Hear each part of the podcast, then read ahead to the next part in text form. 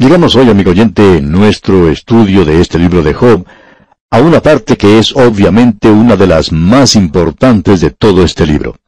Confiamos que usted nos llevará en oración ante el trono de la gracia para que seamos capaces de brindar lo que este pasaje presenta.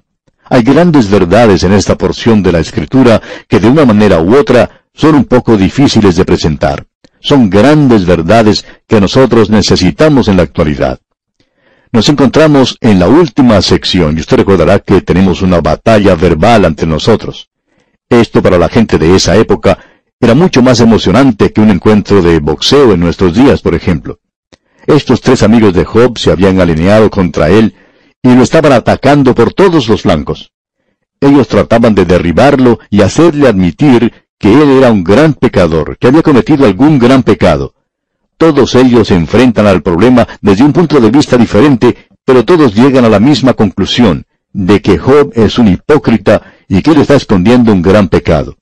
Su lógica se reduce a lo siguiente, que Dios no castiga a nadie en la misma manera en que Job está siendo castigado. Dios no permitiría que eso le sucediera a no ser que ese hombre haya cometido un gran pecado. Es así de sencillo y a la vez tan complicado. Y lo que ellos le están diciendo a Job es que tiene que confesar lo que ha hecho. Obviamente podemos ver que ellos han abandonado la lucha. Lo que hace esto más evidente es que el último de sus amigos, Sofar, ni siquiera ha querido contestar. Y ya que él no habla, Job continúa su discurso. Y nos hemos dado cuenta que es un discurso de gran extensión.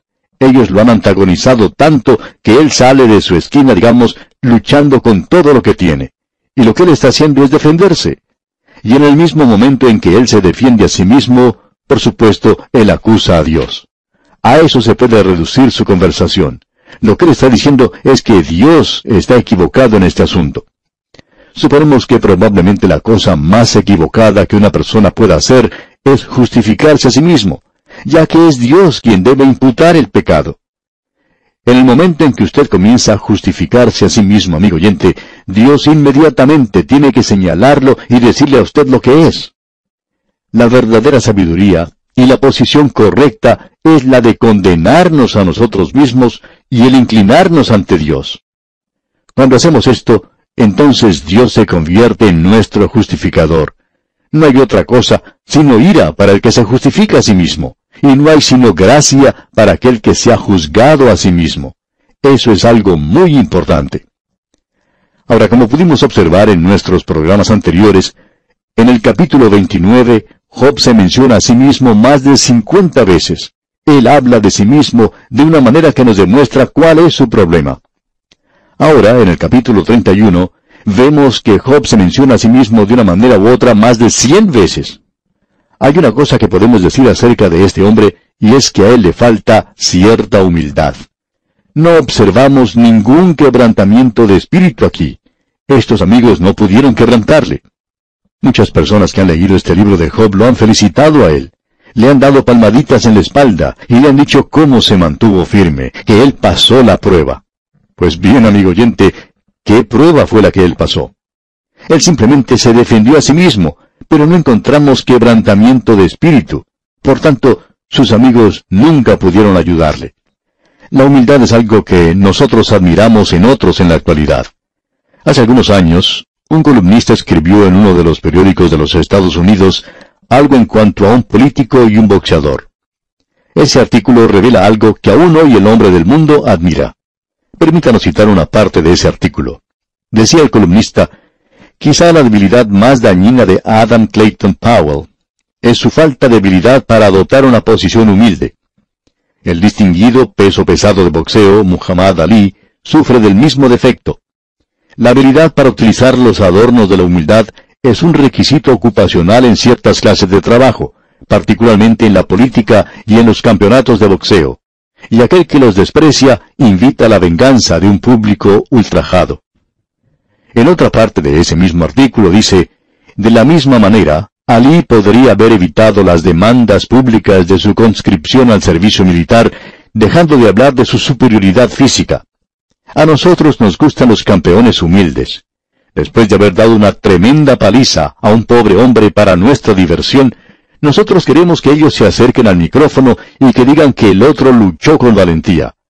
pero Ali nos hace enojar cuando viene al micrófono y califica a su rival de pobre diablo, un rival de muy poca calidad. Hasta aquí la cita de este artículo. Permítanos decir, amigo oyente, que esa es una característica de la naturaleza humana, el ser orgullosos. Y estos dos hombres mencionados en este artículo no son los únicos culpables de esto. Quizá parezcan ser un poco más desvergonzados o, desfachatados en la forma en que lo hacen, pero es algo que caracteriza a toda la familia humana. Este asunto del orgullo, este asunto de elevarse a uno mismo. Pues bien, así es como encontramos a este personaje Job. Dios quiere que nosotros, cuando nos presentemos ante Él, como bien nos revela este libro, quiere que seamos reales, verdaderos ante Él. No podemos presentar una defensa por nosotros mismos. No hay ninguna manera posible de tratar de edificarnos a nosotros mismos como si fuéramos una gran persona o como que hemos hecho alguna cosa grande. Porque estamos seguros que todo eso debe ser quebrantado. Llegará el día cuando el Señor estará contra todo aquello que es elevado, altivo, exaltado. Es muy sabio de nuestra parte el ocupar un lugar humilde, quebrantado, porque es desde ese lugar donde podemos tener una mejor visión de Dios y de su salvación. Hay mucho de esto de pasar al frente en los servicios de predicación hoy que nunca conduce a una verdadera salvación debido a que venimos con orgullo.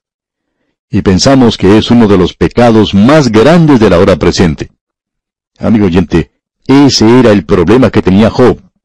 Nosotros no podemos hacer nada para mejorar o perfeccionarnos a nosotros mismos tratando de hacer rebajar las normas de Dios, o tratando de hacer ver que Él está satisfecho con nosotros. Estamos en peligro si creemos de esa manera. Necesitamos humillarnos en vista de nuestro fracaso, pero tenemos que mantenernos unidos a las grandes verdades de Dios. Vamos a poder apreciar de una manera muy especial que es el espíritu quebrantado y contrito el que Dios quiere que sea parte de aquellos que le pertenecen. Job se está justificando a sí mismo en lugar de justificar a Dios. Y estos amigos condenan a Job por eso pero no lo llevaron al punto donde él debía condenarse a sí mismo. Eso es algo importante que debemos apreciar. Eso es lo que debemos comprender, que debemos justificar a Dios. El apóstol Pablo dijo, ¿qué pues diremos? ¿Que hay injusticia en Dios? En ninguna manera. Esto se lleva a cabo únicamente cuando tomamos el lugar con un espíritu humilde y contrito. Nos preguntamos si usted ha notado alguna vez en la palabra de Dios las referencias que tenemos sobre este asunto de ser contrito y cómo Dios aprueba eso. Escuche usted lo que dice el Salmo 34, versículo 18. Leemos allí, Cercano está Jehová a los quebrantados de corazón, y salva a los contritos de espíritu. Aquí tenemos el arrepentimiento. Este es un arrepentimiento verdadero, y es cuando uno, usted y yo, nos ponemos en esa posición. Necesitamos reconocer como David reconoció en ese gran salmo cuando él hizo su confesión. También en el Salmo 51, versículo 17 dice, Los sacrificios de Dios son el espíritu quebrantado, al corazón contrito y humillado no despreciarás tú, oh Dios. Amigo oyente, usted no puede aproximarse a Dios tratando de llevar a cabo algún arreglo. Usted no se acerca a Dios para hacer un intercambio con Él en términos iguales y darle a Él sus míseras bondades. Necesitamos reconocer hoy que este es un asunto de contrición y vemos eso a través de toda la palabra de Dios. Ahora en el libro de Isaías, capítulo 57, versículo 15 dice, Porque así dijo el alto y sublime, el que habita la eternidad y cuyo nombre es el santo. Yo habito en la altura de la santidad y con el quebrantado y humilde de espíritu, para hacer vivir el espíritu de los humildes y para vivificar el corazón de los quebrantados. Este asunto de ser humilde y contrito no es solo problema para el que está en la política o el boxeador. Es un problema hoy para aquellos que están en el servicio del Señor y para los creyentes en Cristo. Creemos que es correcto decir que el egoísmo y el engreimiento son más detestables cuando aparecen en el servicio del Señor Jesucristo, quien se humilló a sí mismo y fue manso y humilde de corazón. Cuán diferente a Él es el ver orgullo hoy en las vidas de aquellos que mencionan su nombre y dicen ser creyentes. En esta sección que vamos a considerar hoy, no creemos que Job luzca muy atractivo. Veamos lo que él dice aquí en este discurso final. Él va a decir algo más, pero va a cambiar su forma de hablar después de esto. Hemos dicho todo esto a manera de preámbulo al capítulo 31. Tenemos en este capítulo que Job se está dando palmaditas en la espalda. Él continúa haciendo eso. Lo que él está diciendo aquí es que él no es culpable de un pecado común, ordinario, eh, sensual, sino que es una persona bastante buena.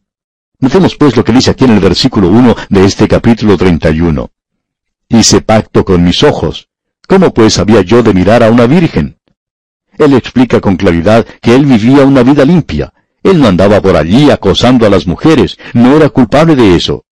Y continúa en los versículos 2 y 3 de este capítulo 31, porque ¿qué galardón me daría de arriba Dios y qué heredad del Omnipotente desde las alturas?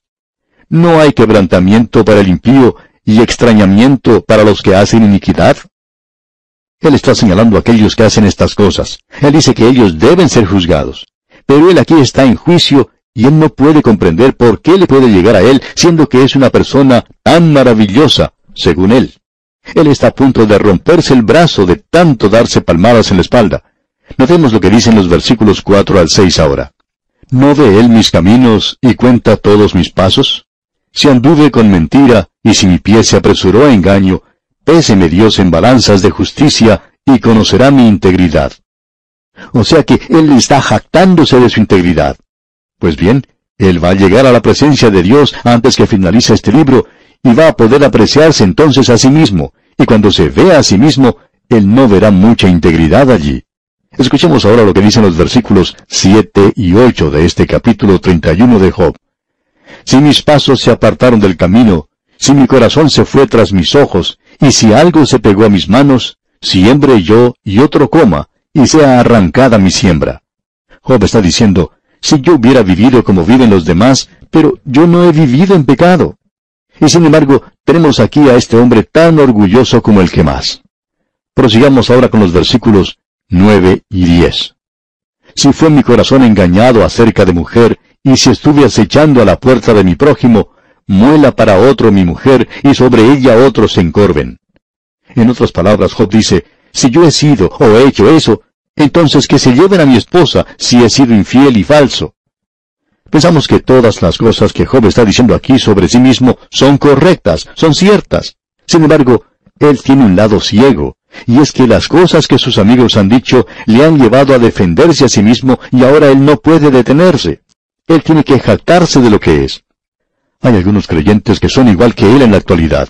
Y pensamos nosotros que el ver a un hijo de Dios jactándose y viviendo en orgullo ante los demás es tan malo como si usted, amigo oyente, tomara un revólver y matara a alguien. Yo pienso que es mucho peor que si usted fuera y se emborrachara. Eso es lo que pensamos del orgullo entre los creyentes. Esa es una de las cosas que hacen de nuestras iglesias lugares que están fríos en la actualidad. Usted puede observar algunos sentados allí, bueno, que piensan que son tan buenos, tan justos. Amigo oyente, si usted está en Cristo, es salvo. Pero si usted es de una de estas personas, entonces su vida no llega a alcanzar las normas que Dios ha establecido. Observemos ahora algunos puntos sobresalientes de este capítulo 31, versículo 13. Si hubiera tenido un poco el derecho de mi siervo y de mi sierva, cuando ellos contendían conmigo, en otras palabras, yo era un capitalista, dice Job, y trataba bien a los obreros. Ahora no hay muchos que puedan decir eso, amigo oyente. Y por supuesto, en el día de hoy han cambiado las cosas y los del frente laboral no son muy buenos con aquellos como nosotros, que somos los consumidores tampoco. Pero lo que queremos destacar aquí es que Job podía decir que él había sido considerado con los demás. Ahora en el versículo 16 dice, si estorbé el contento de los pobres e hice desfallecer los ojos de la viuda, él dice, yo he hecho esto. Él se está jactando mucho, ¿no le parece? Y continúa en el versículo 19, si he visto que pereciera alguno sin vestido y al menesteroso sin abrigo. ¿Ve usted? Él ayudó al pobre. Job tenía un programa para ayudar a los pobres mucho antes que nadie hubiera pensado en un programa de esa naturaleza. Ahora pasemos al versículo 21. Si alcé contra el huérfano mi mano, aunque viese que me ayudaran en la puerta, él cuidaba a los huérfanos. Y ahora él vuelve a recorrer el mismo terreno que había recorrido antes. Él se está jactando de las cosas que había hecho. Pensamos que él ha hecho estas cosas, pero él está enorgullecido, y ahora que él está teniendo estos problemas, lo que él está diciendo es que Dios estaba equivocado, que Dios es injusto al tratarlo a él de esa manera.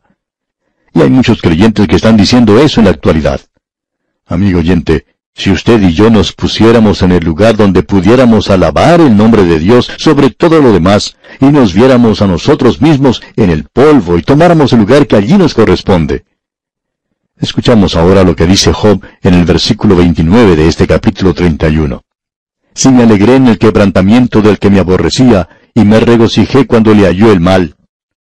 Él dice, yo no me regocijé cuando mi enemigo tropezó y tenía problemas. Y luego en los versículos 32 y 33 dice, El forastero no pasaba fuera la noche, mis puertas abría al caminante.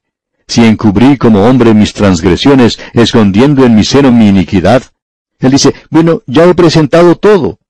Él ha confesado todo con la excepción de una cosa, y esa cosa es su orgullo.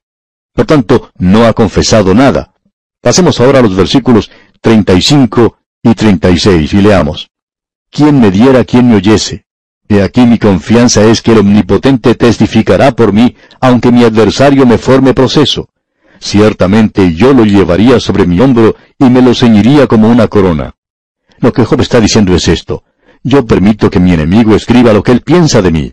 Luego lo coloco alrededor de mi cuello como una corbata y caminaría de un lado para otro de la calle diciendo, miren, miren amigos, esto es lo que mi enemigo tiene que decir acerca de mí, y aún él puede alabarme.